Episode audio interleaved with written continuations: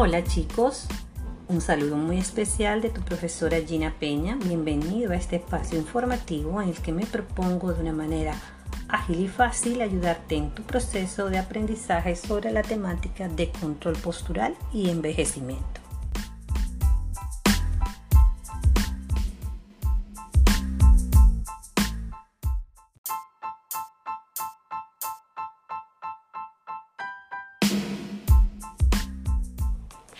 El control postural y el equilibrio están regulados por los sistemas neurológico, musculoesquelético y los sistemas sensoriales visual, vestibular y somatosensorial, que durante el envejecimiento sufren cambios que sumado a otros factores aumentan la incidencia de las caídas en los adultos mayores.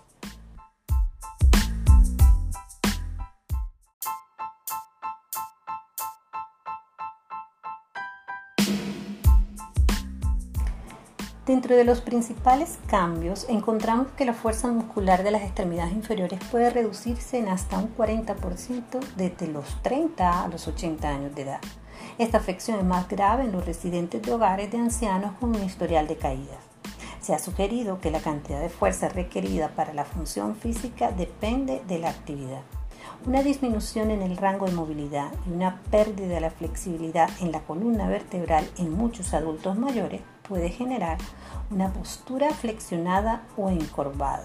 Esto puede asociarse con otros cambios en la alineación postural, incluyendo una variación en el desplazamiento vertical del centro de gravedad hacia los talones, lo que aumenta el riesgo a las caídas en esta población.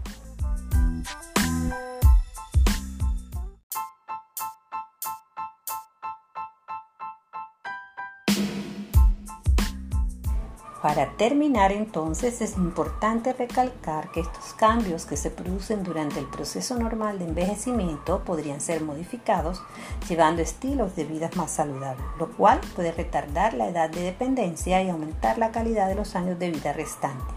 En un próximo episodio hablaremos de los cambios en el sistema neuromuscular. Hasta pronto.